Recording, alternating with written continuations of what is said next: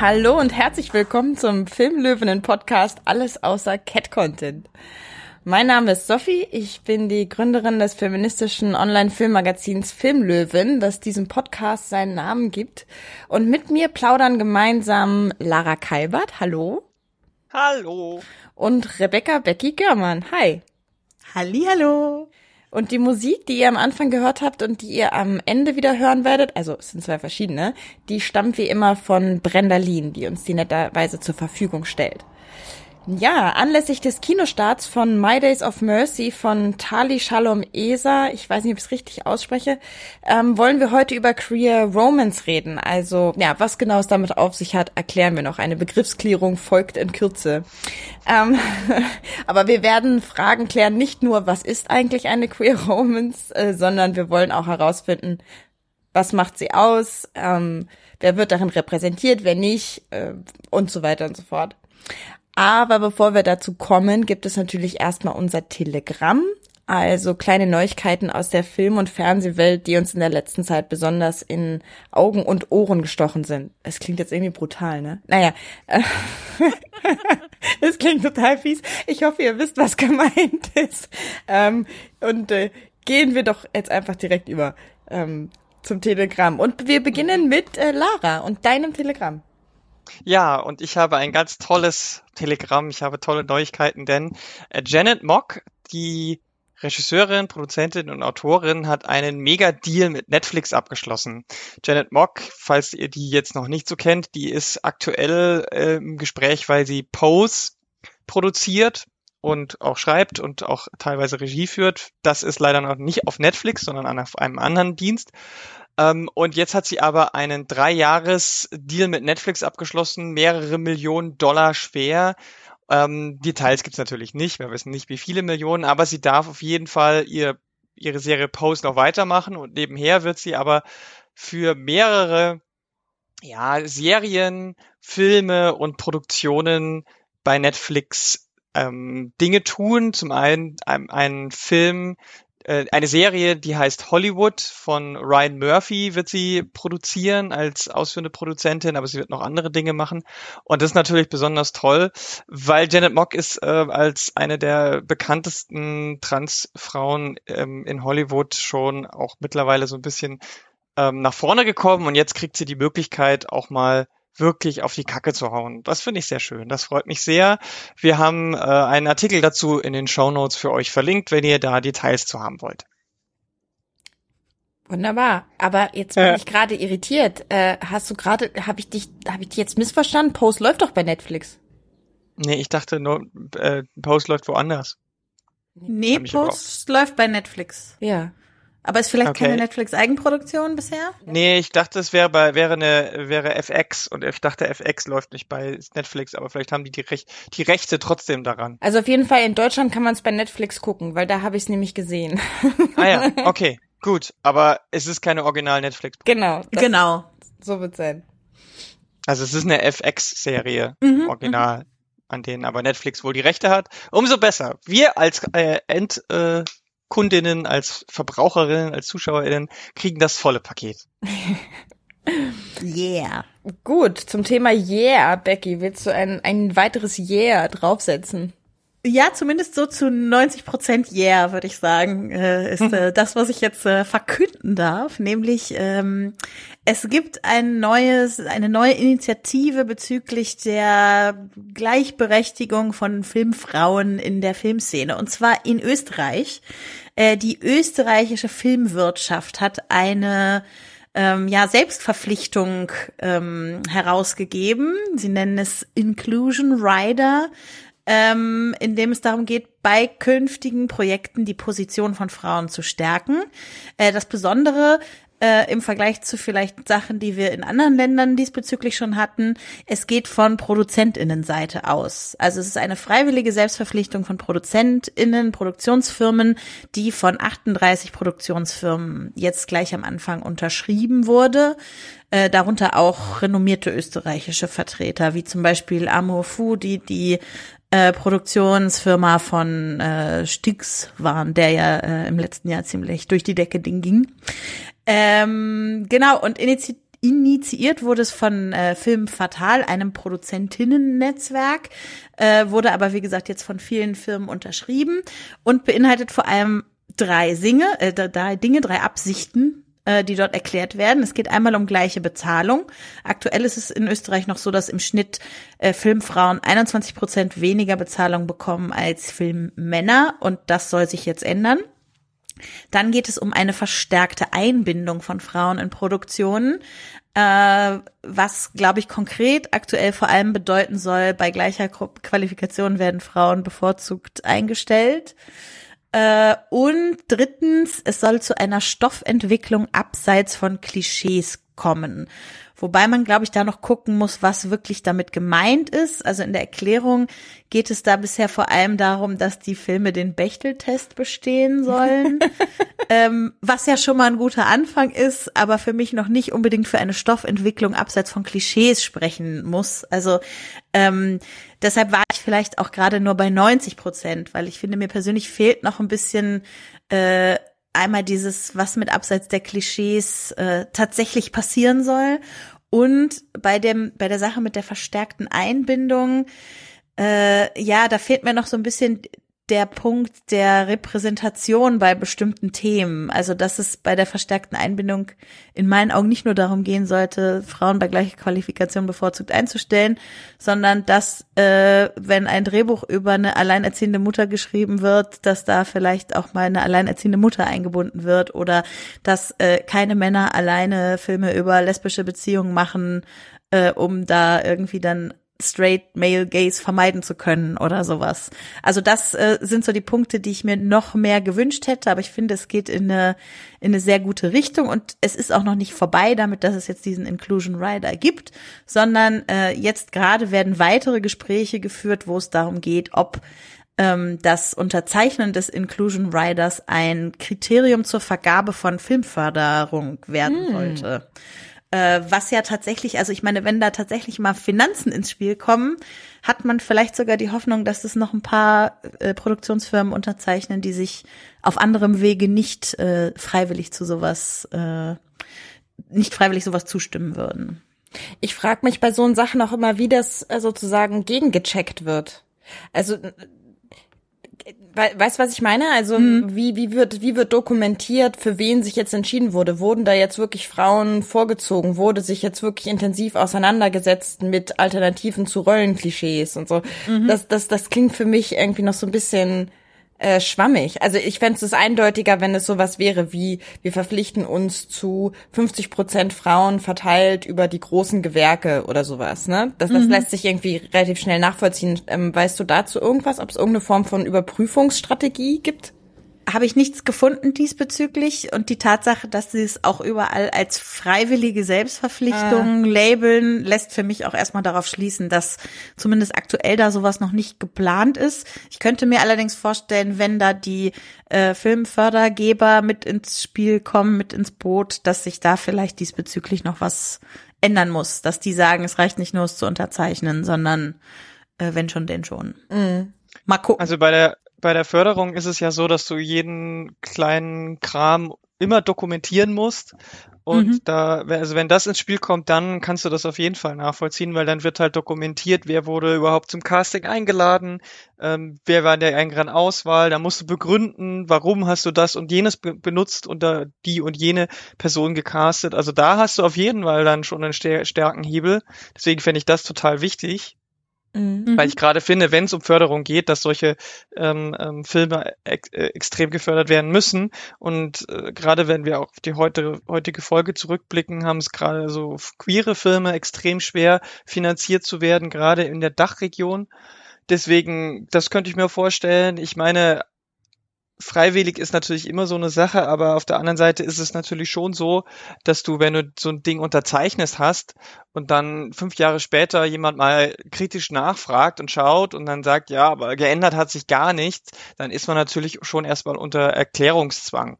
Und ich glaube, die Blöße wollen sich dann doch die wenigsten geben. Die Frage ist natürlich trotzdem, wie effektiv das ist. Ich habe mich natürlich schon ein bisschen gewundert, weil Österreich jetzt nicht unbedingt das progressivste Land auf dieser Erde ist, gerade unter der politischen Führung, äh, die es seit ein paar Jahren hat. Deswegen bin ich doch überrascht, dass es diesen Vorsprung jetzt da so gab oder Mhm. diesen, diesen Schritt.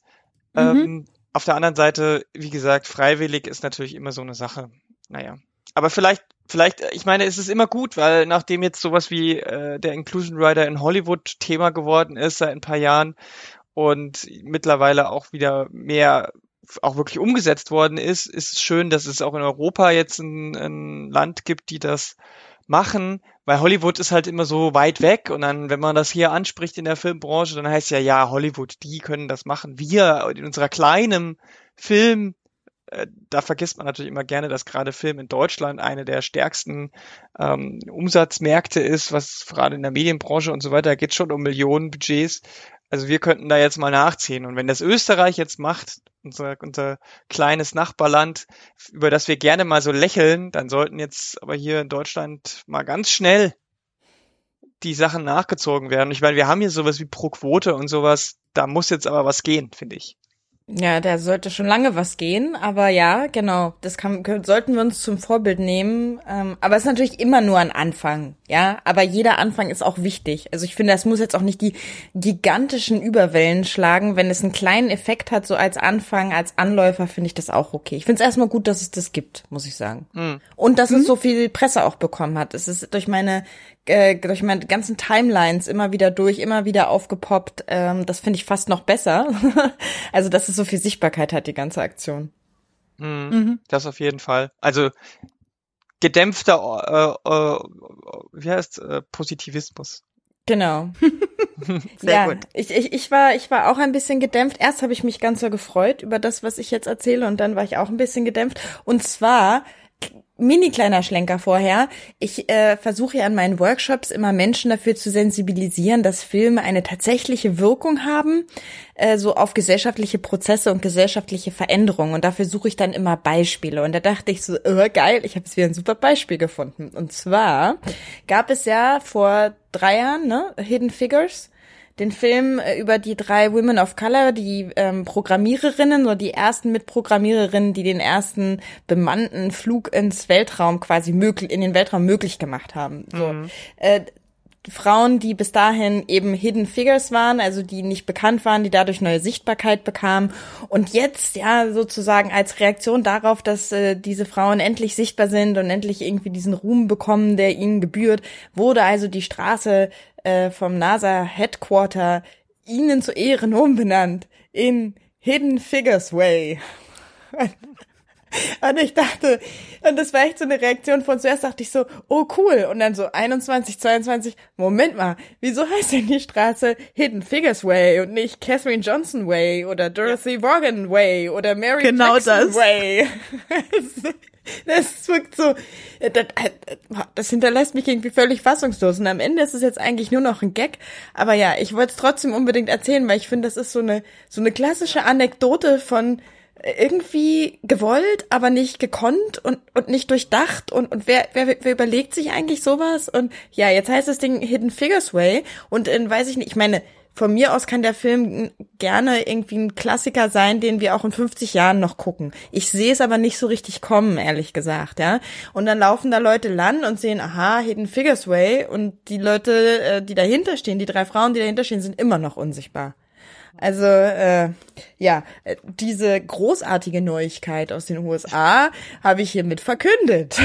Ja, ich meine, die, die, das Telegramm ist ja nicht ausschließlich auf positive Neuigkeiten, äh, also nur so, ne? Und außerdem, ja, ich meine, auf der anderen Seite, vielleicht in 50 Jahren haben wir alle ja ähm, Augmented Reality Pupillen und dann scannen die den Hidden Figures und dann wird sofort Infokasten aufgepoppt und dann stehen dann als erstes Hidden Figures ist ein Film über diese drei Frauen und dann ist es ja auch wieder okay. Aber bis dahin ist es natürlich schon so ein bisschen meh, weil ich meine, wenn ich heute irgendwo lang gehe und mir irgendwelche Straßennamen anschaue, dann gucke ich da auch nie nach. Aber ehrlich gesagt mache ich das beim Straßen, die irgendwelche Namen haben, auch eher selten.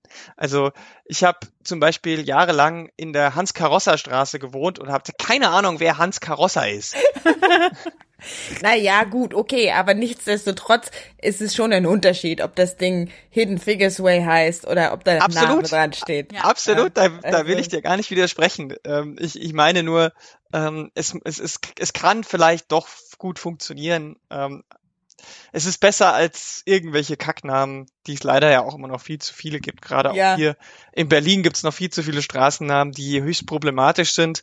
Da hätte man, könnte man ja auch mal was umbenennen, keine Ahnung. Ja, also wir, wir sehen es, wir sehen es, wir, wir möchten diesen Versuch auch wertschätzen als einen eben solchen, ja, so unter dem Motto, er war stets bemüht, würde ich sagen, ja? Und wir wünschen uns nur das Beste. Genau. Ja, dann äh, haben wir jetzt äh, schon genug Spannung aufgebaut, glaube ich, um jetzt zu unserem Hauptthema zu kommen, nämlich zur Queer Romance. Äh, ja, und das müssen wir jetzt erstmal klären, worüber wir überhaupt sprechen. Deswegen darf jetzt Lara mal anfangen, uns einen Input zum Begriff queer zu geben. Hm. Ja, ich versuche es so kurz wie möglich zu halten, weil das ist natürlich ein viel zu großes Feld und da wir aber wahrscheinlich immer wieder auch über queer relevante Themen sprechen, werde ich das wahrscheinlich auch immer wieder mal kurz erklären, weil ich finde schon, es ist wichtig, dass man nicht immer davon ausgeht, dass alle wissen, worum es geht. Queer ist ein Begriff aus dem Englischen, der ursprünglich dafür, also der heißt ursprünglich übersetzt einfach nur anders oder der von der Norm abweichend und wurde anfangs ähm, ähnlich wie andere Begriffe als Beleidigung und abwertender Begriff benutzt, der dann nach einiger Zeit wieder so genannt reclaimed wurde, also zurückerobert wurde von den Leuten, die es betrifft. Und das sind in der Regel Leute, die aus dem ähm, aus dem Spektrum von LGBTIQ kommen, also lesbisch, bisexuell, schwul, trans, inter und so weiter.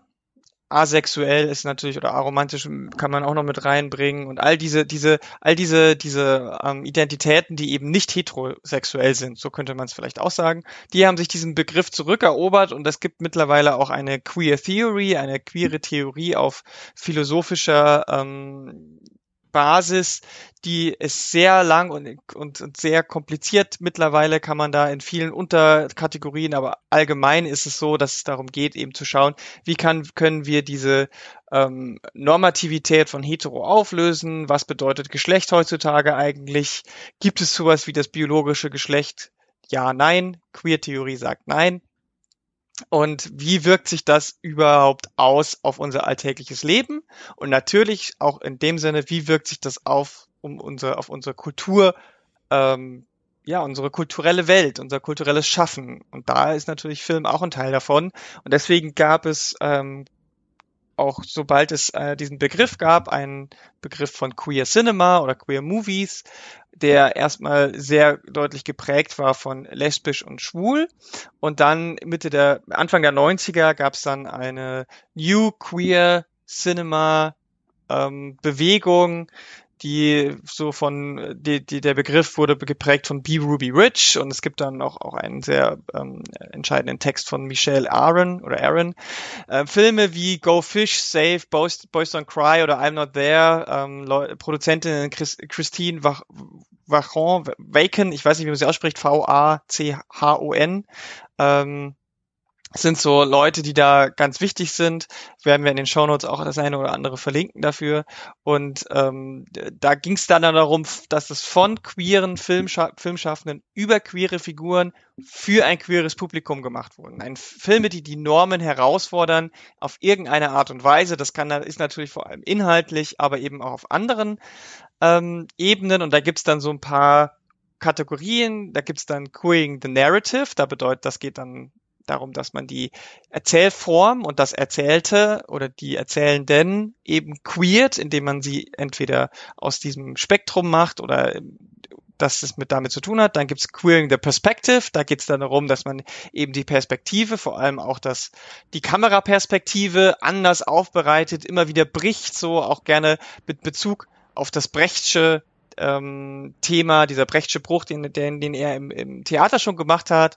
Ganz oft wird zum Beispiel der, das fiktive Narrativ mit Interviewsequenzen von den darstellenden Personen, entweder in ihren Rollen oder als SchauspielerInnen eingeflochten, sowas zum Beispiel. Und dann gibt's noch Queering the Distribution. Da ging es dann halt darum, wie kann ich dies, den, den normativen Prozess von Filmdistributoren eben, die es vor allem natürlich auch in Hollywood gab, die so ein bisschen die Machtstrukturen haben, wie kann man das aufbrechen durch neue Medien. Da war in den 90er ganz stark die Videokultur ähm, am äh, daran beteiligt. Heutzutage könnte man natürlich Plattformen wie YouTube und MyVideo und wie sie alle heißen und Vimeo sind natürlich da die neuen Distributionsformen oder jetzt auch ähm, Instagram Stories könnte man da auch rein reinzählen, die von Millionen Leuten geguckt werden und eben dieses klassische Distributionsverhältnis nicht mehr brauchen. Das sind so die, das ist so grob die die die verschiedenen äh, also das, was, was wir mit queer meinen. Also heutzutage wird es ganz oft als äh, sogenannter Umbrella-Term, als Regenschirm ähm, Begriff benutzt für LGBTI um das jetzt mal ein bisschen abzukürzen. So. Das jetzt so als theoretische Einordnung, um, äh, um das, damit ihr so ein bisschen die Basis habt und wir ähm, alle auf einem Level sind.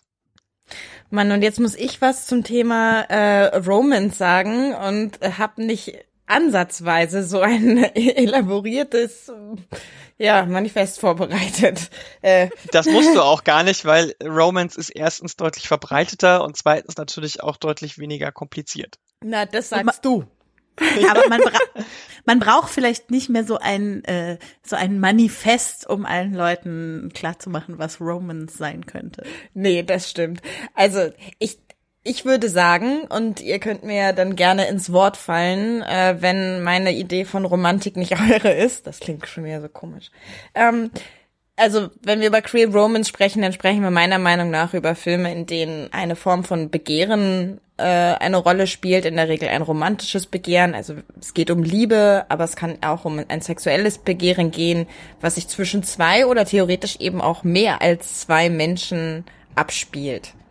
So, Mhm. Und das kann einen unterschiedlich großen Anteil an der Handlung haben, wo, also im Sinne von, wir sprechen nicht ausschließlich über klassische Liebesfilme, sondern eher über Liebe beziehungsweise Sexualität im Film. Mhm. Mhm. mhm. Ja, und da gibt's natürlich dann auch unterschiedliche sogenannte Tropen oder oh ja. auch Themen, so wie Tragic Queer Love zum Beispiel oder Political Queer Love. Das sind so Schlagworte, die man immer wieder mal hört. Also es gibt da natürlich noch so Unterkategorien, aber da werden wir jetzt im Laufe des Podcasts wahrscheinlich eher ein paar Beispielen drauf eingehen. Das muss man jetzt nicht theoretisch irgendwie genau. aufdröseln. Genau. Aber ja, genau. Und wichtig ist halt wie du schon gesagt hast, was mir immer wichtig ist, dass ähm, romantische Filme nicht unbedingt immer explizit sein müssen äh, und das nicht immer voll, auch fulfilled wird und dass es auch romantische Filme geben kann, wo überhaupt kein Sex zum Beispiel oder keine körperliche äh, Sache vorkommt. Ja. Dann äh, werden wir doch gleich mal ganz konkret, nämlich mit dem Film, an dem wir uns äh, hier aufhängen wollen. Ich habe heute irgendwie so eine bestialische Wortwahl. Aufhängen schon. Also. Das ist echt irgendwie. Erst, Sorry. erst stechen, jetzt ja, hängen. Ja, also dabei geht's doch um Romantik. Egal, ich muss jetzt aufhören Na, zu vielleicht reden. liegt's daran, weil ein Teil dieses Films ja durchaus auch sehr stark mit dem Tode verwoben ist und Danke, stimmt. Ja, Becky, erzähl uns mehr über My Days of Mercy. Genau, äh, das mache ich sehr gerne. Ähm, My Days of Mercy ist ein Film, auf den ich persönlich schon sehr lange warte, denn es gibt den schon seit zwei Jahren, aber bei uns kommt er jetzt am 11. Juli in die Kinos. Äh, von der Regisseurin Tali Shalom Ezer, die äh, aus Israel kommt und mittlerweile in den USA Filme produziert ähm, oder oder äh, direktiert. Äh, und in der Hauptrolle oder in einer der Hauptrollen ist äh, Ellen Page die ja selber auch eine queere Person ist, die äh, ich sag mal auch politisch für das Thema viel unterwegs ist und äh, somit auf jeden Fall in eine Rolle gesetzt wurde, die äh, zumindest da gut zu ihrem Engagement passt. Denn sie spielt Lucy, äh, eine von drei Geschwistern, die ihre Mutter verloren haben, die ist nämlich erstochen worden. Und äh, ihr Vater sitzt dafür im Gefängnis und wurde zum Tode verurteilt. Und ähm, sie glauben aber an seine Unschuld. Und unter anderem deshalb reisen sie durch die USA und haben sich so einer Bewegung angeschlossen, die gegen die Todesstrafe protestieren, demonstrieren. Immer wenn irgendwo äh, Exekutionen stattfinden, große ähm, Demonstrationen aufziehen und ja, das ist so ein bisschen der Lebensinhalt von denen geworden. Also ihre ältere Schwester Martha, ähm, die sorgt zwar für ihre jüngeren Geschwister, aber man merkt ihr deutlich an, dass in ihrem Kopf dieser ganze Kampf gegen die Todesstrafe im Allgemeinen und gegen die äh, drohende Exekution des Vaters im Speziellen sehr viel Raum in ihrem Leben einnimmt und die beiden jüngeren Geschwister Lucy und ihr noch jüngerer Bruder Ben, der den Vater eigentlich gar nicht kennt, äh, äh, sind da sozusagen mit im Boot bei dem Ganzen. Und bei diesen Protesten lernt sie Mercy kennen, äh, gespielt von Kate Mara. Äh, Kate Rooney Mara, nicht zu verwechseln mit Rooney Mara, die ihre Schwester ist, äh, die einfach beide Rooney mit Zweitnamen heißen und die eine trägt ihn mittlerweile. Wie auch immer, also Kate Mara spielt Mercy und Mercy, ähm, also die fasziniert sie ziemlich von Anfang an. Problem, sie demonstriert auf der anderen Seite. Also sie ist Befürworterin der Todesstrafe, ähm, sie lernen sich quasi kennen bei der Demonstration als äh, ein, als es um den Mörder an am Partner von Mercys Vater geht. Und ja, das äh, sorgt natürlich für viel Konflikt zwischen den beiden und für viel Spannung, äh, ändert aber nichts daran, dass sie ja sich, ich würde mal sagen, ineinander verlieben und eine Beziehung miteinander anfangen. Genau, und das ist erstmal so, würde ich sagen, die, die Prämisse dieses Films. Also wir bewegen uns zwischen einer sich anbahnenden Liebesgeschichte zwischen zwei noch ziemlich jungen Frauen und diesem großen politischen, schweren Thema Todesstrafe, dem möglichen zukünftigen Tod des Vaters, der die ganze Zeit über dem Ganzen schwebt und auch die Frage nach der Schuld oder Unschuld des Vaters. Hm. Hat denn diese Mischung für euch, um nochmal bei dem Film selber kurz zu bleiben, funktioniert? Weil also ich hatte doch ehrlich gesagt ein bisschen ein Problem mit der Gewichtung dieser verschiedenen Story-Anteile. Meine äh, Co-Bloggerin Lea hatte äh, eigentlich eine sehr positive Kritik darüber geschrieben, die ich auch nochmal verlinke. Für sie hat das sehr gut funktioniert, diese Mischung. Für mich ist dieses Rezept irgendwie nicht aufgegangen. Ich hatte die ganze Zeit an, an, an diesen unterschiedlichen Stellen irgendwie so Lust auf mehr. Also entweder ich wollte mehr von dieser Begegnungsgeschichte sehen oder ich hatte das Gefühl, irgendwie wie dieses ganze Thema Todesstrafe und auch in welchem Kontext das in den USA steht, äh, zu, zu oberflächlich abgehandelt. Ähm, wie ging das euch? Also anfangs, gerade beim Schauen noch, hatte ich immer noch ein bisschen auch das Gefühl, jetzt müsste doch mal noch ein bisschen mehr kommen. Wo bleibt denn jetzt die große Auseinandersetzung mit irgendwas davon? Ja. Aber je länger ich hinterher darüber nachgedacht habe, umso besser hat mir das eigentlich gefallen. Also Mischfilme wie dieser tun sich sowieso immer schwer, wenn man sie nie genau zuordnen kann. Ist es jetzt ein politisches Drama oder soll es jetzt eher eine etwas leichtere romantische Beziehung sein, die im Vordergrund steht? Und dieser Film entscheidet sich nicht. Und ich finde eigentlich genau das ist ganz gut, weil er dadurch erstens ein bisschen unkonventioneller ist, wo wir schon wieder in diese Queering The XY kommen und zweitens ähm, dadurch auch mehrere Leute irgendwie was bieten kann. Weil, also ich möchte jetzt mal ganz von, äh, bevor wir jetzt über diese ganzen Queer Romance Dinge sagen, ich bin absolut kein Fan von romantischen Filmen. ich auch Wirklich nicht. Ich Als wir uns dieses Thema überlegt haben, habe ich, war ich echt so am Anfang so ein bisschen, äh, ist das was, was ich überhaupt machen will? Ähm, ich finde es gut, dass wir es machen, weil dann weil ich so gezwungen bin, aus meiner Komfortzone herauszutreten und mich mit vielen Dingen zu beschäftigen. Und viele Filme habe ich geguckt, die ich so wahrscheinlich nie geguckt hätte. Mhm. Und mhm. deswegen finde ich das wichtig. Und mhm. wenn das jetzt ein astreiner, also wirklich so durch äh, exerzierter Liebesfilm gewesen wäre, ich glaube, dann hätte er mir nicht gefallen. Wenn es auf der anderen Seite aber vordergründig um diese Todes Sache gegangen wäre, um die, um die, ähm, um das Hinrichten von Leuten, dann hätte ich gedacht, dann, ja, dann wäre diese queere Geschichte irgendwie so, so als Alibi vielleicht noch drin gewesen oder um dem Ganzen noch irgendwie so ein, so ein Subplot mit Drama zu geben. Aber dadurch, dass es halt so fast ausgeglichen ist, finde ich, ähm, füttert der Film einen so ein bisschen an, aber er, er mutet einem nicht zu viel zu in dem Sinne. Klar kann mhm. man sagen, dadurch ist er sehr hm, oberflächlich und gefällig, aber ich finde, auch was diese Liebesgeschichte angeht, dadurch, dass wir, dass der Film ja eh so eineinhalb Stunden reichlich geht, haben wir gar nicht die Möglichkeit, dieses Thema so in der Tiefe wirklich zu, be zu beackern. Weder das Thema mhm. dieser Love Story, weil die sich ja darauf kennenlernen, noch dieser Thematik mit der Todesstrafe. Und ich finde, dadurch, dass es so eine Ausschnittart ist, also das, der, der Zeitraum, die erzählte Zeit, ist auch nicht besonders lang. Ne? Also die, die, die, das ist vielleicht, hm, keine Ahnung, ein halbes Jahr, würde ich sagen.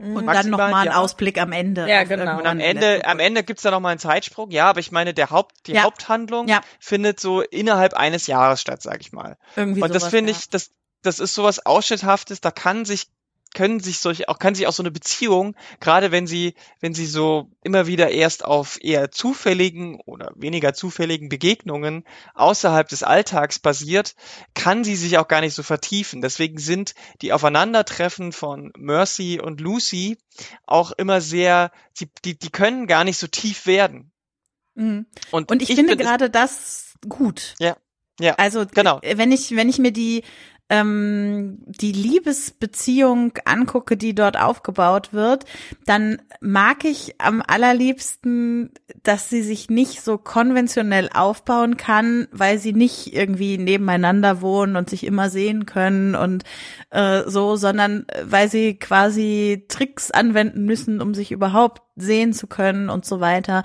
Und ähm, für mich funktioniert es ähnlich wie für dich, Lara, sehr gut mit dem Nebeneinander dieser beiden Geschichten, was glaube ich unglaublich viel damit zu tun hat, dass ich die Chemie zwischen den beiden Hauptdarstellerinnen mm. fantastisch finde.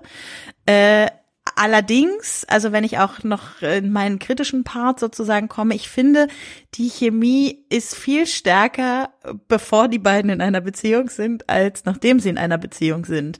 Und ähm, ich habe so ein bisschen erforscht in mir, woran das liegt, dass mir das so vorkommt. Äh, ich habe festgestellt, nachdem sie zusammen sind sozusagen, sehen wir sie fast nur noch in Sexszenen miteinander. Mhm. Und äh, gar nicht mehr in diesen äh, faszinierenden Gesprächsszenen, die sie vorher hatten. Und äh, das ist dann was, wo ich denke, na, muss ich das unbedingt haben? Da hätte ich vielleicht auf eine der vier Sexszenen, die es glaube ich gibt, verzichtet und dafür lieber noch mal ein intensiveres Gespräch eingebaut oder so. Also das äh, fand ich ein bisschen schwierig.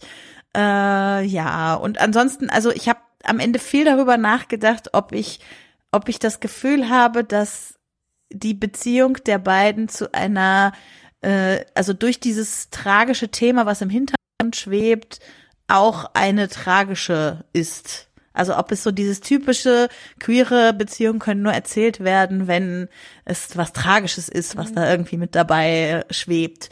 Ob ich das finde oder ob ich das nicht finde, habe ich länger überlegt. Am, Im ersten Moment hätte ich gedacht, ja. Äh, jetzt, wo äh, ein bisschen Zeit vergangen ist, seit ich den Film gesehen habe, äh, merke ich, dass mir die Beziehung als gar nicht so tragisch im Kopf bleibt. Und äh, von daher würde ich das, diesen Kritikpunkt von mir selbst jetzt eher verneinen. Aber ich denke, in dem Fall entspringt die Tragik ja auch eben eher dem Kontext und nicht so sehr genau. der Beziehung an sich. Also die ist natürlich auch problematisch, aber und sie ist auch problematisch, weil es eine queere Beziehung ist, aber das spielt eine relativ kleine Rolle, ne, im Vergleich dazu, dass da eben politische Überzeugungen eine Rolle spielen, dass da die, dass der ähm, dass die Todesstrafe, die Hinrichtung des Vaters äh, von Lucy ansteht und so. Also da stehen ganz andere Dramen im Vordergrund, als das in anderen queeren Tragödien, mhm. romantischen Tragödien der Fall ist. Ähm, mhm. äh, vielleicht können wir da gleich ein bisschen äh, anschließen. Äh, Tragic Queer Love hattest du, Lara, ja am Anfang schon angesprochen. Ähm, ja, was, was sind da so die klassischen Beispiele, wenn du sagst, Becky, daran hast du äh, gleich gedacht, du hast es gleich eingeordnet, in welche Kategorie, welche VertreterInnen sind dir da mhm. sofort äh, in den Sinn gekommen? Hm. Also ich sehe das erstmal als ein, ein grundsätzliches Ding, dass sehr viele Filme, die queere Beziehungen zeigen, diese irgendwie tragisch enden lassen oder zumindest eine tragische Zwischengeschichte haben. Und das geht natürlich von bis, also von sehr tragisch bis äh, irgendwie, irgendwie tragisch. Ähm, also keine Ahnung, sehr tragisch würde ich zum Beispiel Brokeback Mountain einsortieren. Oh ja. Äh, einer meiner absoluten Lieblingsfilme tatsächlich, den ich immer nennen würde unter meinen Lieblingsfilmen, der, wie ich finde, ähm, also das ist ja, da geht's ja eigentlich um eine Nichtbeziehung und nicht um eine Beziehung zwischen zwei Männern, die einfach ineinander verliebt sind. Und äh, der, ich meine, der spielt halt in einer Zeit und einer Umgebung, wo es nicht akzeptiert wäre, zumindest denkt es der eine äh, der beiden Protagonisten von Heath Ledger ganz wunderbar verzweifelt verkörpert. Also der kann einfach nicht daran glauben, dass das funktionieren könnte, äh, aufgrund der Umstände, auch wenn es vielleicht irgendwie gegangen wäre. Naja, und endet ja dann auch mit Tod des einen und Vereinsamung des anderen und also so, so ungefähr das Gegenteil eines Happy Ends, was man sich vorstellen kann, passiert irgendwie in Brokeback Mountain. Also das wäre für mich so ein klassisches Beispiel für super, super tragisch. Es gibt andere Filme, die gar nicht so tragisch sind, die vielleicht viel leichter rüberkommen, aber auch da muss die Liebe irgendwie tragisch enden. Also keine Ahnung, Call Me by Your Name wäre so ein klassisches Beispiel aus der neueren Zeit. Äh, wo auch kein Happy End in dem Sinne vergönnt ist. Auch wenn es natürlich Happy Ends auf anderen geistigen, philosophischen Ebenen der Charakterentwicklung dort gibt. Zu Brokeback Mountain, da, ähm, da habe ich jetzt auch noch mal mehr drüber nachgedacht. Lara hatte ja äh, netterweise vorher den Film God's Own Country von Francis Lee empfohlen, den ich mir bei Netflix angeguckt habe. Da äh, äh, könnt ihr den also sehen, ihr ZuhörerInnen da draußen. Ähm, und ich habe so ein bisschen gedacht, äh, das ist eigentlich irgendwie für mich war das in vielerlei Hinsicht irgendwie das bessere Brokeback Mountain. Und jetzt, wo du das gerade noch mal erzählt hast, verstehe ich auch noch mal besser, warum.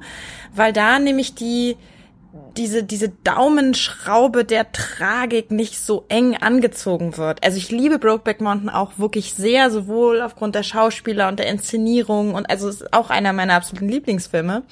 Aber God's Own Country hatte eben, also es geht auch um eine äh, schwule Liebesgeschichte, es geht witzigerweise auch um Schafe hüten ähm, und äh, das, es ist noch so ein, so ein Klassenunterschied in dem Fall noch mit drin. Ähm, und das endet aber nicht in, in so einer großen Tragik, sondern es endet so ein bisschen offen. Also es könnte auch sein, dass das alles gut ausgeht. Es könnte auch sein, dass es nicht gut ausgeht, aber es ist auf jeden Fall nicht so dieses fatale, tief traurige. Äh, Lara, wie hast du das empfunden? Du kennst den Film ja auch, ne? Also du hast ihn empfohlen. Ja, ja, ja, ja. Ähm, ja, ja, definitiv äh, ist der Film deutlich positiver am Ende.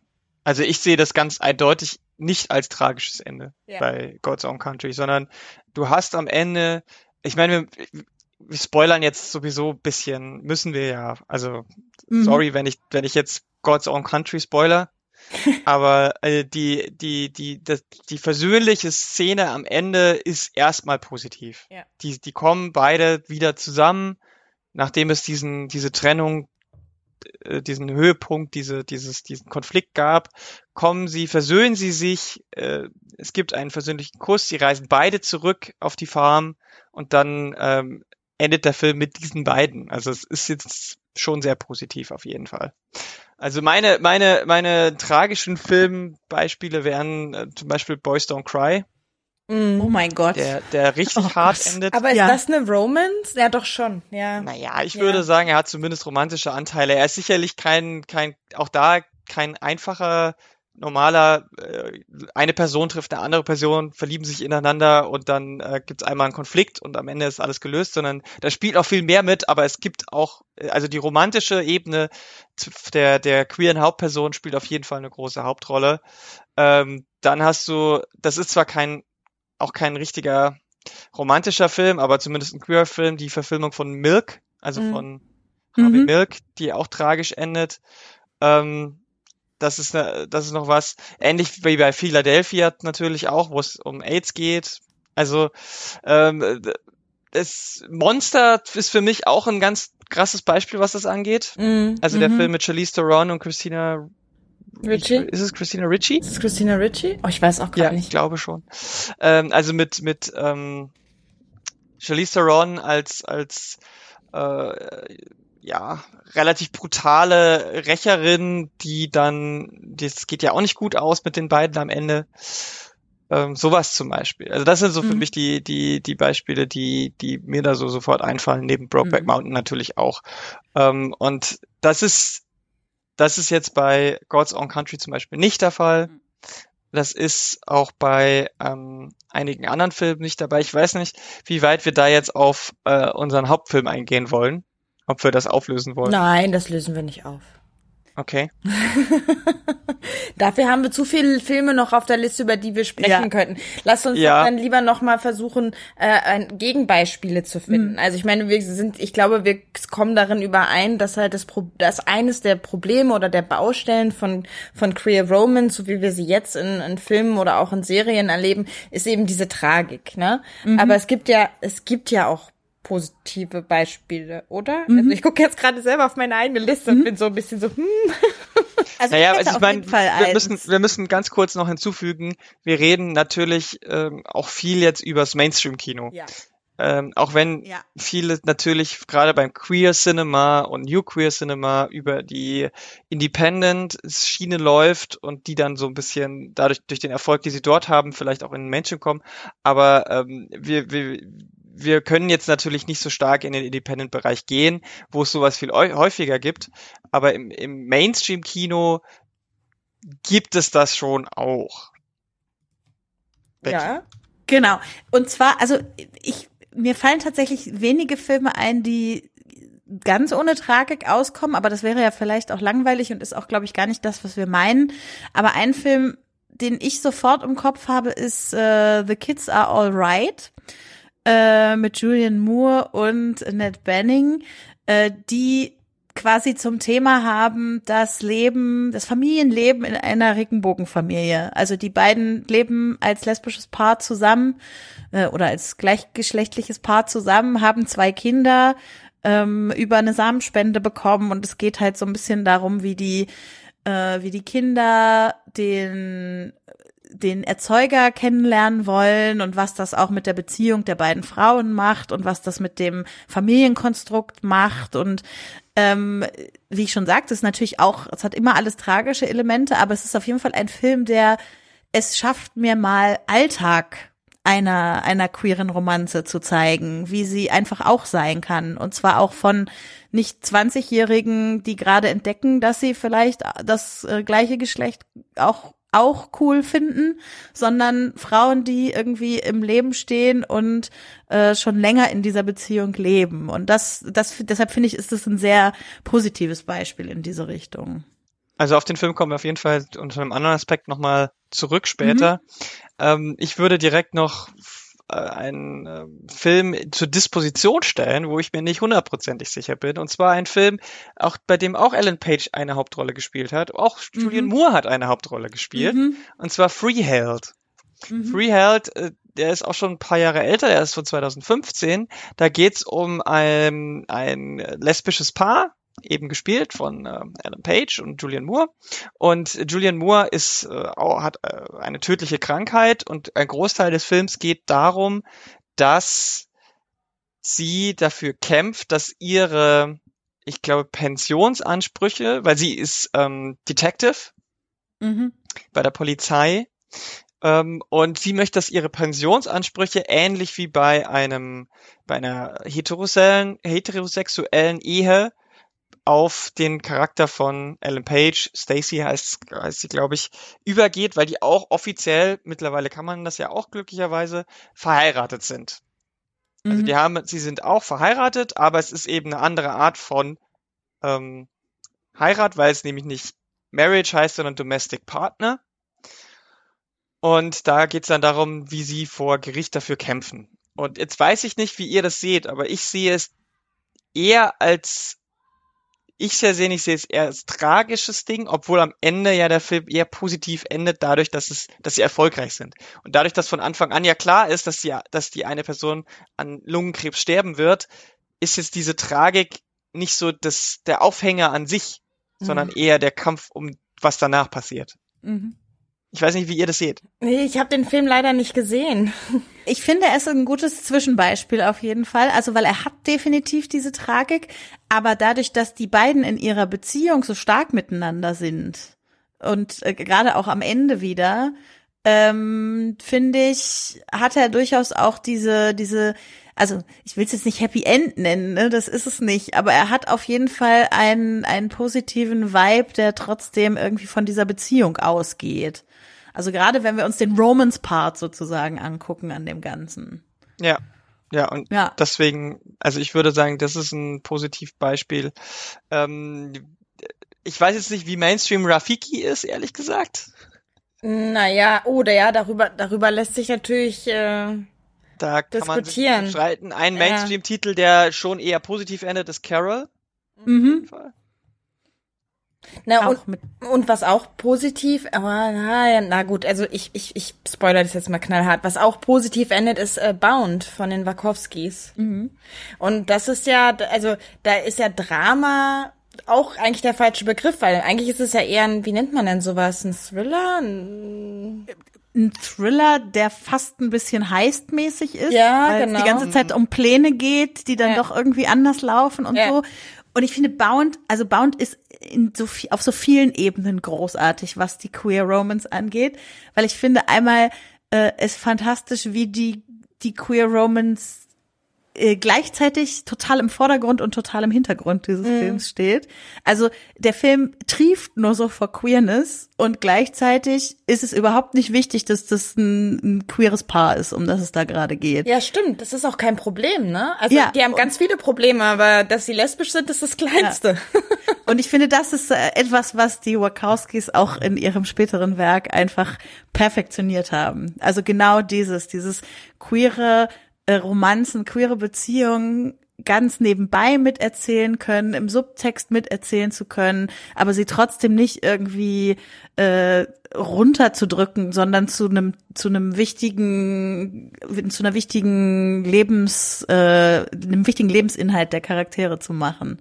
So, das ist wirklich, also äh, wenn es um äh, queering the filming process oder was auch immer geht, da würde ich die Wachowskis an an oberste Stelle setzen. Ja, das auf jeden Fall.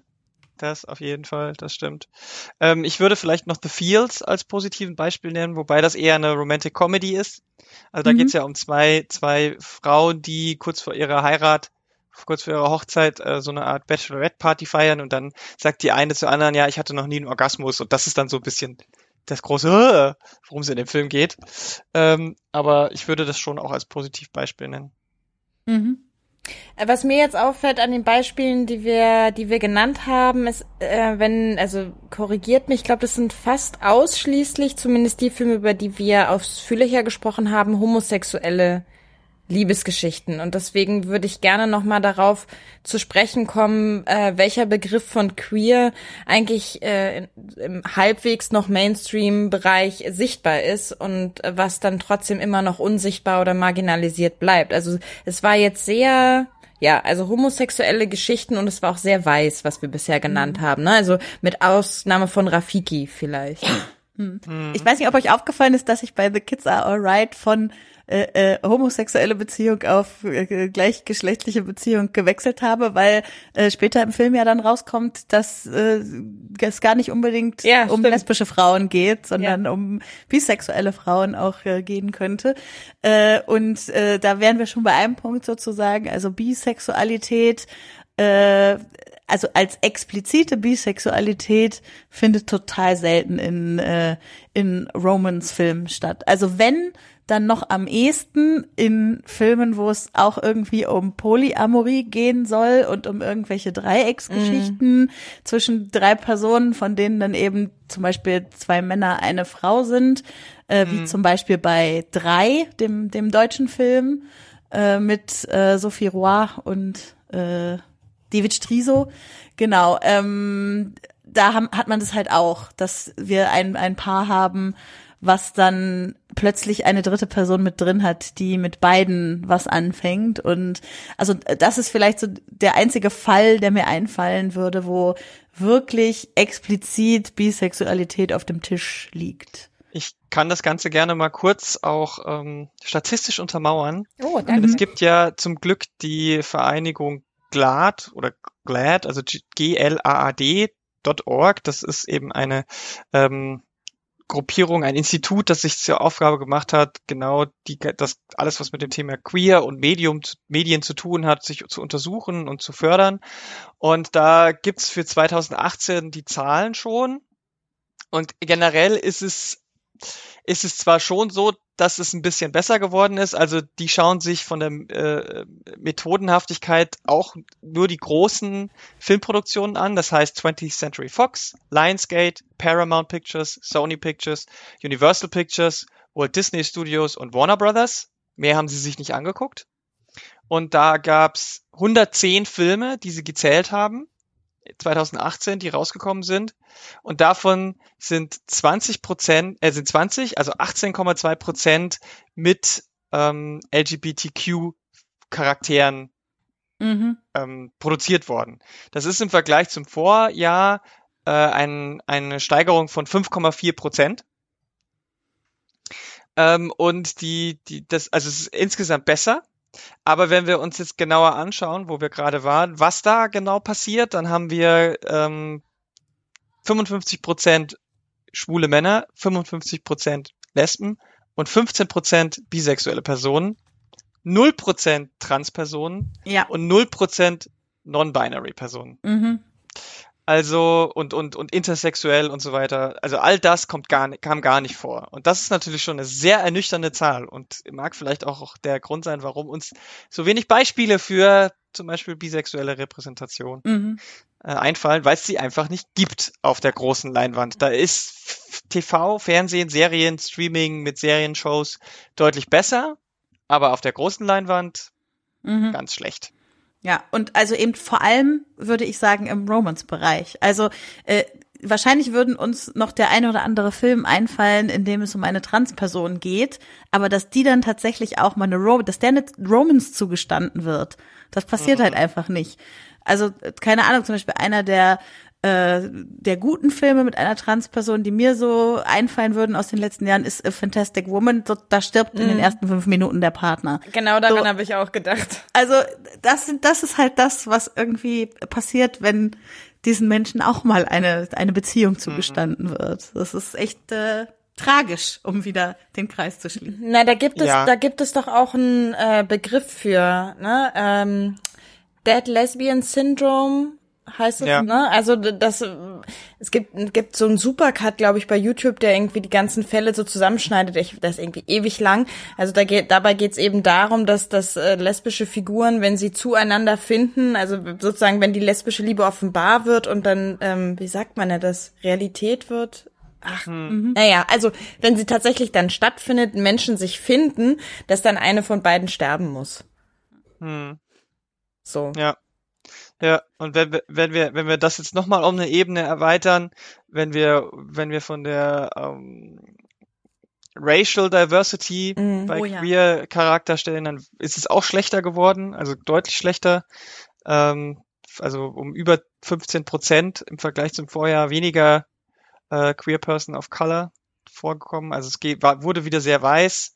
Mhm. Und wenn man das dann auch weiter aufsplittet, dann äh, ist es, ist es äh, so, dass ähm, so was wie Latinx und Asian mhm. Pacific mhm. Islander People auch äh, sehr hinter, hinterher sind. Also auch das ist nochmal ein Punkt, den wir gerade auch bei Genrefilmen äh, wie, wie Romance nicht vergessen dürfen. Ich meine, dieses Jahr sind jetzt ein paar ra rausgekommen, die wieder ein bisschen besser sind. Ähm, aber was das auch, was auch interessant ist, ähm, Comedy und Drama waren die Filme, in denen am meisten Repräsentation vorgekommen ist. Mhm. Und Action, Sci-Fi, Fantasy und Horror waren die wenigsten. Spannend. Sollte ja, man doch wobei, meinen, dass wobei, gerade in Sci-Fi-Welten ja, vielleicht ja. ein bisschen weiter gedacht werden können. Das ist schon irgendwie, ne, da denkt man immer, ja, da ist alles sowieso so super queer, gerade Cyberpunk oder sowas, ja. Hm. Also ich meine, das ist, sieht man ja auch einfach so, wenn man überlegt, hier äh, Blade Runner 2046 oder wie er heißt, zweite 49. Blade Runner 49. Ja, da war jetzt nicht so viel queer drin. nee. Nee. Aber Nee, spielt nicht halt, ist aber einer der großen Cyberpunk-Filme der letzten Jahre gewesen. Also, hm, naja.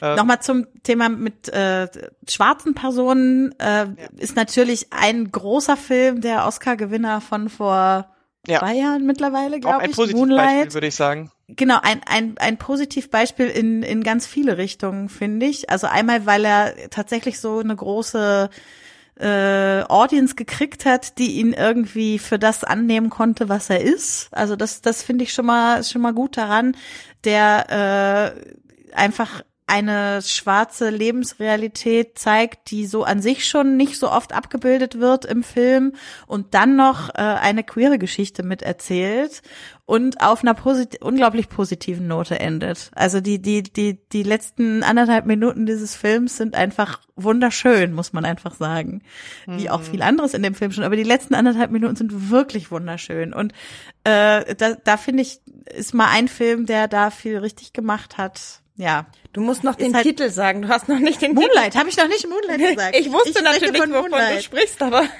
Und äh, Moonlight ist natürlich, äh, da sieht man es auch mal wieder, also ist gemacht von Barry Jenkins, also von einer schwarzen Person, die es vielleicht da an der Stelle, wenn wir wieder beim Thema Repräsentation sind, auch einfach hinkriegt, realer und realistischer bestimmte Dinge zu erzählen. Also auch da ein Positivbeispiel.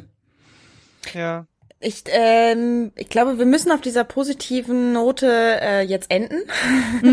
Wir könnten unendlich noch darüber weiterreden. Auf meiner Liste sind noch total viele Filme. Ich würde sagen, die packen wir einfach alle in die Show Notes. Ja, so wie beim letzten Mal. So wie beim letzten ja. Mal, genau. Da wird da es eine tolle Liste geben. Äh, Insofern es auf filmlöwen.de schon Rezensionen gibt, werde ich die dann auch direkt da verlinken. Ich möchte noch einmal kurz, äh, bevor wir gleich in die Tipps gehen, noch was hinzufügen. Und zwar, Lara, hast du ja gerade äh, Glad oder Glad oder wie auch immer äh, angesprochen. Und es gibt ja in Deutschland jetzt eine vergleichbare Organisation, äh, nämlich die Queer Media Society. Die haben sich gerade erst äh, gegründet.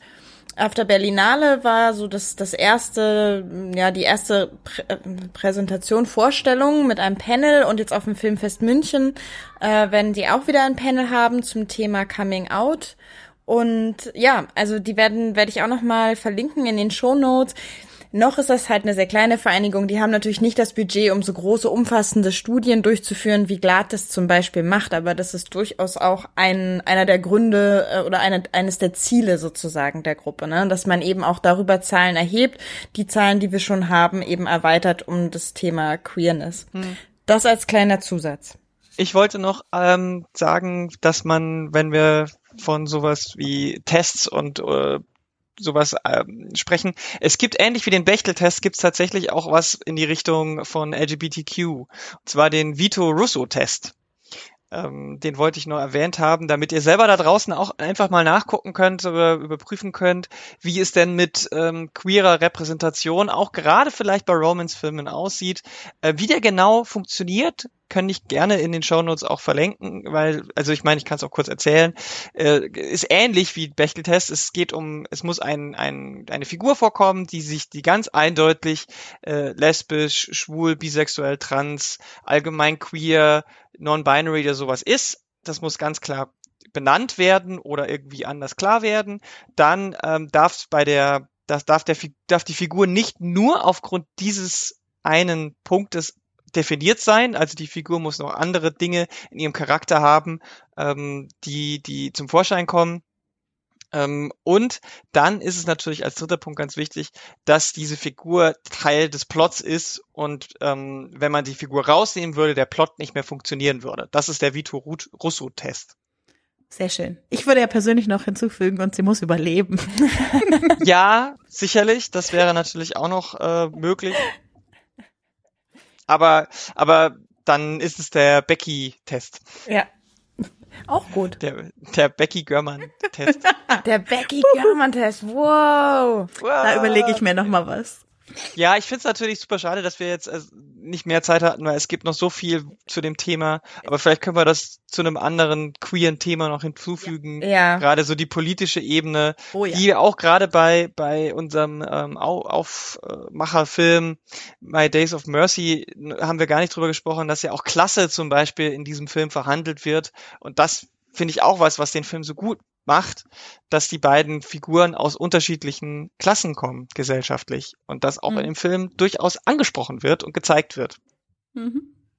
Ja, also ich glaube, das schreit nach einer Fortsetzung, aber jetzt gehen wir erstmal noch schnell rüber zu den Tipps, bevor wir hier fertig machen.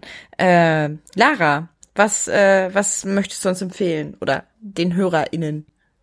Anknüpfend an einen, äh, an unser Thema so ein bisschen, auch wenn es äh, nicht so ganz passt, ist ein in Anführungsstrichen neuer Song von Freddie Mercury aufgetaucht. Der Wuhu. Queen-Sänger, äh, die haben ja vor kurzem auch ein Biopic bekommen.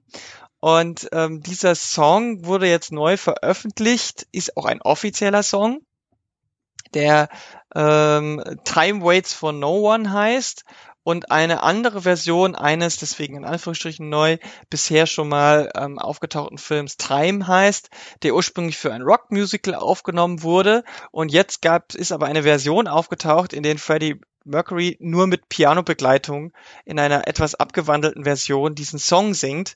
Und dann haben sie das Piano nochmal neu aufgenommen, eingespielt von derselben Person, die es damals schon aufgenommen hat, aber ohne diesen ganzen Primborium des Musicals drumrum, haben das nochmal, haben die, die Gesangsaufnahmen nochmal ein bisschen sauber digital drüber produziert und das jetzt als neue Single rausgebracht, kann man sich auf YouTube anschauen.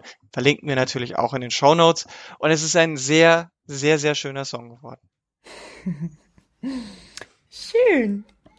Eine musikalische Untermalung. Schade, eigentlich hätten wir den. Ach, ich muss mal lernen, wie man sowas einspielt. Das wäre jetzt auch cool gewesen, oder? So, Ja. 10 Sekunden Sneak Peek. Ich arbeite daran. Ich verspreche, ich verspreche hiermit, dass ich mich mit diesem Thema auseinandersetzen werde. Und vielleicht passiert das ja jetzt sogar schon, dann kommt an dieser Stelle jetzt 15 Sekunden von diesem Song. Ich glaube, das schaffe ich nicht. Also nicht, dass ich nicht äh, dazu in der Lage wäre, sondern zeitlich werde ich es leider nicht schaffen, bevor ich Wir werden äh, sehen. wegfahre. Na gut, okay, lassen wir es offen, denn unsere Hörer werden, merken das ja, HörerInnen merken das ja jetzt schon. Gut, also bevor ich mich jetzt noch weiter hier völlig verzettle und äh, äh, mich in Grund und Boden rede, ähm, komme ich zu meinem Tipp. Oh? So. Auf jeden. Auf jeden. Nämlich, das ist ja sogar quasi ein persönlicher Tipp. Es ist nämlich gerade ein Buch erschienen von Elisabeth Prommer und Christine Linke unter Mitarbeit von Sophie Charlotte Rieger. Ähm, uhuhuhu, mit einem Vorwort von ähm, Maria Furtwängler, denn es geht in diesem Was? Es geht in diesem Buch, das da heißt, ausgeblendet, Frauen im deutschen Film und Fernsehen, nämlich um die Studie, die Maria Furtwängler angestoßen hat und die dann vor zwei Jahren eben von, also die wurde durchgeführt von Elisabeth Prommer und Christine Linke und vor zwei Jahren wurde sie vorgestellt. Das ist diese, man kennt sie unter dem Namen Malisa-Studie oder auch unter dem streitbaren Namen Audiovel- audiovisuelle Diversität. Deshalb streitbar, weil wir hatten das ja auch schon angesprochen, eben sowas wie queere Figuren dann nicht ermessen wird. Ähm, allerdings äh, laut Elisabeth Prommer auch deswegen nicht ermessen werden kann, weil die Zahlen so gering sind, dass sie gar nicht statistisch irgendwie ausgewertet werden können. Aber gut, das jetzt nur so am Rande. Jedenfalls genau, dieses Buch ist jetzt gerade erschienen. In dem Buch geht es um genau diese Studie. Die wird nochmal im, im Detail da drin aufgerollt. Ähm, die Ergebnisse, aber auch äh, das Presseecho, was es dazu gab. Wir erinnern uns, Klaus Kleber und die saure Gurke. Da sind ja noch so ein paar Sachen im Nachgang dann auch passiert. Beziehungsweise natürlich auch die Frage, was fangen wir mit diesen Zahlen und Ergebnissen jetzt an? Dieses Buch erschienen äh, im Herbert von Harlem Verlag, könnt ihr jetzt schon kaufen.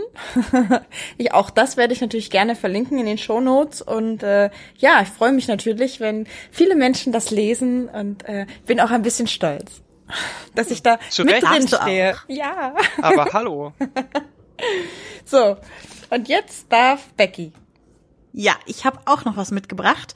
Äh, diesmal was äh, zum was Kleines zum Lesen, was aber hoffentlich äh, anstößt, sich vielleicht noch etwas mehr mit einer Person zu beschäftigen. Es geht um Anita Sarkeesian, äh, die Macherin, Erfinderin, Frau hinter Feminist Frequency.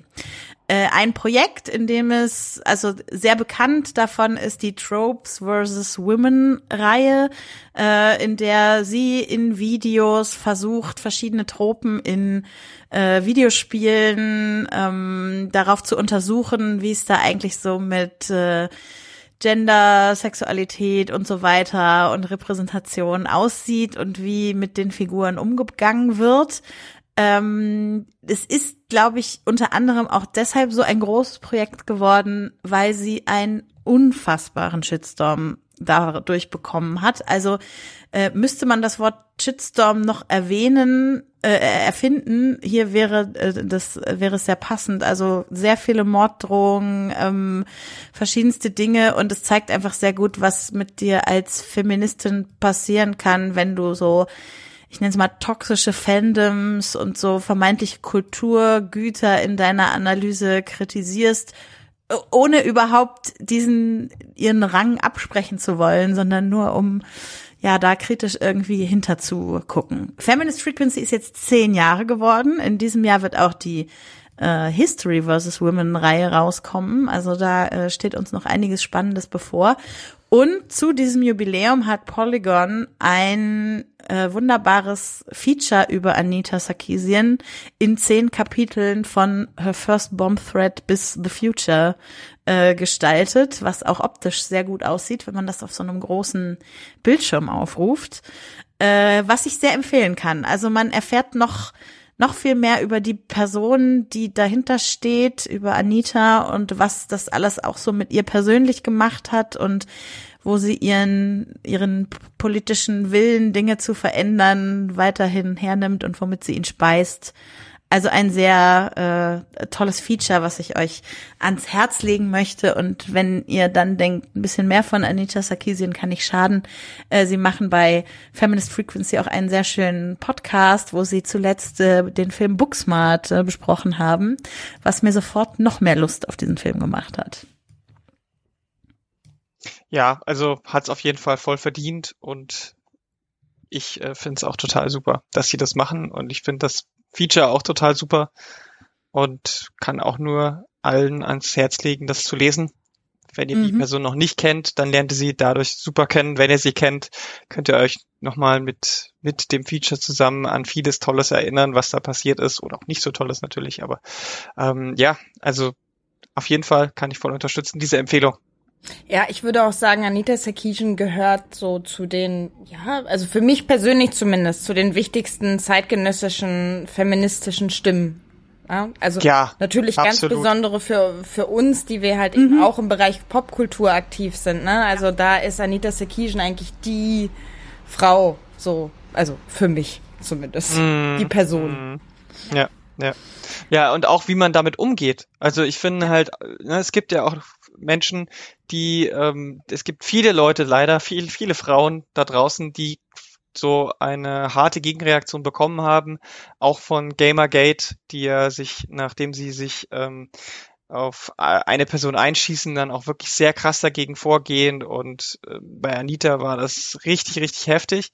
Und sie hat trotzdem gesagt, sie macht weiter und zieht sich nicht zurück. Und das finde ich richtig, richtig stark. Und ähm, das, allein deswegen ist sie schon ein großes Vorbild. Ja, absolut. Ja, wunderbare Tipps am Ende nochmal. Ähm, viel Empowerment. Mhm. mhm. Und ja, dann sind wir jetzt leider schon am Ende. Ich bin auch ein bisschen traurig. Irgendwie ist die Zeit für mich heute besonders schnell verflogen. Dabei haben wir länger aufgenommen als sonst. Mhm. Aber so ist das mit den guten Themen. Es ist äh, ja, ist ja ein gutes Zeichen, ne, wenn die, die Zeit schnell rumgeht. Und, und wie schon mal an anderer nicht aus. Genau. Genau, erstens das und an anderer Stelle haben wir schon gesagt, es ist immer möglich, auch ein Thema ein zweites Mal fortzusetzen. Und das, was wir alles heute nicht ansprechen könnten, konnten dann im zweiten Teil machen, wo wir dann auf den ersten verweisen und direkt weitermachen können. Also ich meine, dann muss man auch nicht diesen theoretischen Vorbau und diese Erklärsachen alle machen, sondern kann dann sich noch stärker auf die Sache konzentrieren. Und das ist vielleicht auch nicht so verkehrt. Genau, und an der Stelle dann vielleicht auch gleich der Hinweis, dass äh, ihr uns natürlich Feedback geben könnt. Sehr gerne zum Beispiel dazu, äh, was wir in einer Fortsetzung noch besprechen könnten, was wir vergessen haben. Vielleicht hat euch auch was geärgert, äh, was ihr gerne loswerden möchtet. Wir freuen uns auf jeden Fall über jegliches Feedback ähm, gerne an uns persönlich. Wir sagen gleich noch, wo ihr uns erreicht oder einfach äh, an die Filmlöwin direkt als Kommentar auf der Webseite oder an sophie.filmlöwin.de. Und genau, dann gehen wir jetzt nochmal durch, wo ihr uns einzeln erreicht, unter anderem eben auch für Feedback. Lara? At Lara K mit 3a hinten dran auf Twitter. Äh, und mich äh, als Ad Genderbeitrag auf vor allem Twitter und Instagram. Genau, und mich äh, als Filmlöwin, äh, ach, ach, ach, so ein kreativer Name. Überraschung. Ja, mich als Filmlöwin auf Twitter, äh, Instagram, äh, Facebook, überall, ja, na, überall nicht, auf Facebook auch. Genau. Äh, da könnt ihr mich finden und anschreiben und mir folgen und so weiter. Ja, und jetzt ja, müsste eigentlich das traditionelle Singen folgen. Und mir ist leider bis jetzt noch nicht eingefallen, was wir singen könnten, was zu unserer heutigen Ausgabe passt. Das macht, hm. das macht mich ein bisschen, bisschen, aber ich habe mir was anderes überlegt. Okay. Erzähl, ja. Jetzt, äh, jetzt, jetzt wird's nämlich besonders. Weil es geht ja um Romantik. Nein, ja. wir werden jetzt nicht stöhnen, keine Sorge. Hatte ich auch erwogen. Nein, ich, ich, ich habe gedacht, dass wir jetzt ganz, ganz tolle äh, ähm, Kussschmatzer machen zum Abschied. So, ein Kuss, ein Kussgewitter. Das ein Kussgewitter. Ein Kussgewitter. Okay. Das finde ich ein ganz tolles Wort, das Wort Kussgewitter. Oder? Das werde ich mir merken. Das Kussgewitter merke ich, merke ich mir auch. Ja, ja, das ist doch jetzt, haben wir, haben wir miteinander jetzt einen queerromantischen Moment auf jeden Fall. Oh. also, okay. es war schön mit euch und auf drei werden wir knutschen. Ja. ja. wir knutschen euch und alle da draußen. Genau. Bis Ein, zum nächsten Mal. Bis zum nächsten Mal. Eins, zwei, drei. Yo!